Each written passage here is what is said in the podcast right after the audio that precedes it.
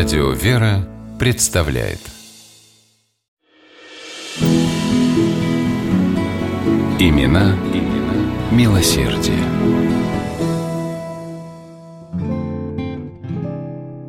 В начале XIX века по улице Гусевки жители города Старый Оскол проходили с наслаждением, потягивая носом. И зимой и летом в воздухе здесь витали сладкие запахи груш, клубники, вишни, малины, смородины.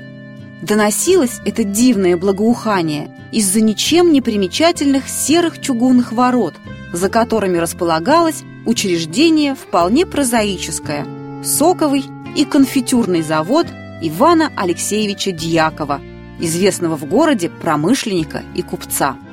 Близилось Рождество, а в празднике дьяковская продукция – варенье, джемы, сиропы, морсы, сухофрукты и пастила – была особенно востребована. Рабочие целую неделю трудились в две смены и теперь, получив хорошие сверхурочные, расходились на рождественские каникулы. Когда они вышли из цеха, улица уже погрузилась в ранние зимние сумерки. На заводском дворе зажглись фонари. В темноте рабочие не сразу узнали в приближающейся к ним фигуре самого хозяина, Ивана Алексеевича. А тот, ничуть на это не обидевшись, первый им поклонился. «Что, ребята, по домам, на праздники?» – весело прокричал он. Рабочие дружно загудели – «А сладости к столу запасли?» – поинтересовался Дьяков. «Управляющий по баночке варенья взять разрешил». Утвердительно кивнул кто-то из толпы. Дьяков рассмеялся и покачал головой. «Эк, щедрый какой! У вас у каждого семьи да дети, а он по баночке. Ступайте-ка на склад и наберите всего, чего душа пожелает к святому празднику».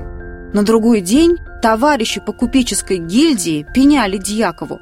Уж слишком ты, Иван Алексеевич, людей любишь, гостинцы к празднику рабочим раздаешь. А ну как, глядя на тебя, и наши гостинцев потребуют. Так вы и раздайте, улыбнулся в ответ Дьяков. А не любить людей нельзя. Так нам Господь заповедал, возлюби ближнего своего. Эта заповедь действительно была основополагающей в жизни Ивана Алексеевича. И свой конфитюрный завод он строил, руководствуясь ей. Соберет какая-нибудь бедная старушка в своем саду пять ведер сливы, рассуждал Дьяков, а продать порой и одного не может. Кому покупать? У всех свои сады есть. А будет завод, и эта старушка, и все остальные смогут туда ягоды продать и себе на жизнь заработать. Но это, без сомнения, доброе начинание было далеко не единственным, что Дьяков делал для города и его жителей. Каждое Рождество в своем особняке Иван Алексеевич наряжал огромную пушистую ель, украшал фасад и парадную залу иллюминацией и устраивал веселый детский праздник с угощением и фейерверком. На дьяковскую елку собирались дети его рабочих, малыши из бедных городских семейств, воспитанники сиротских домов презрения.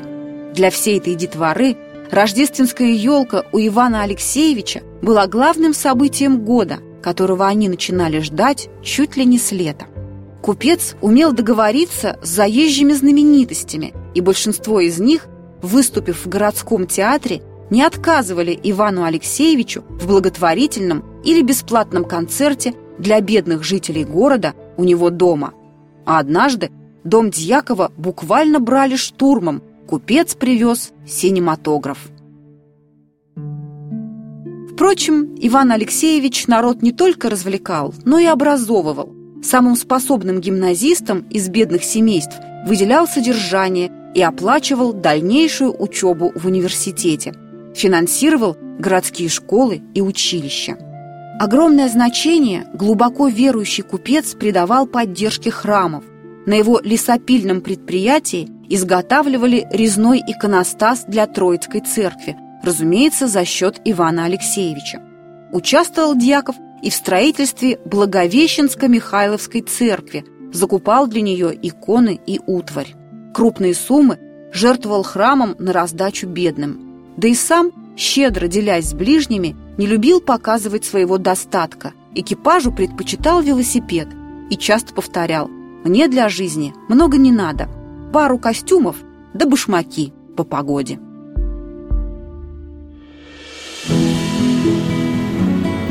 Имена, имена милосердие.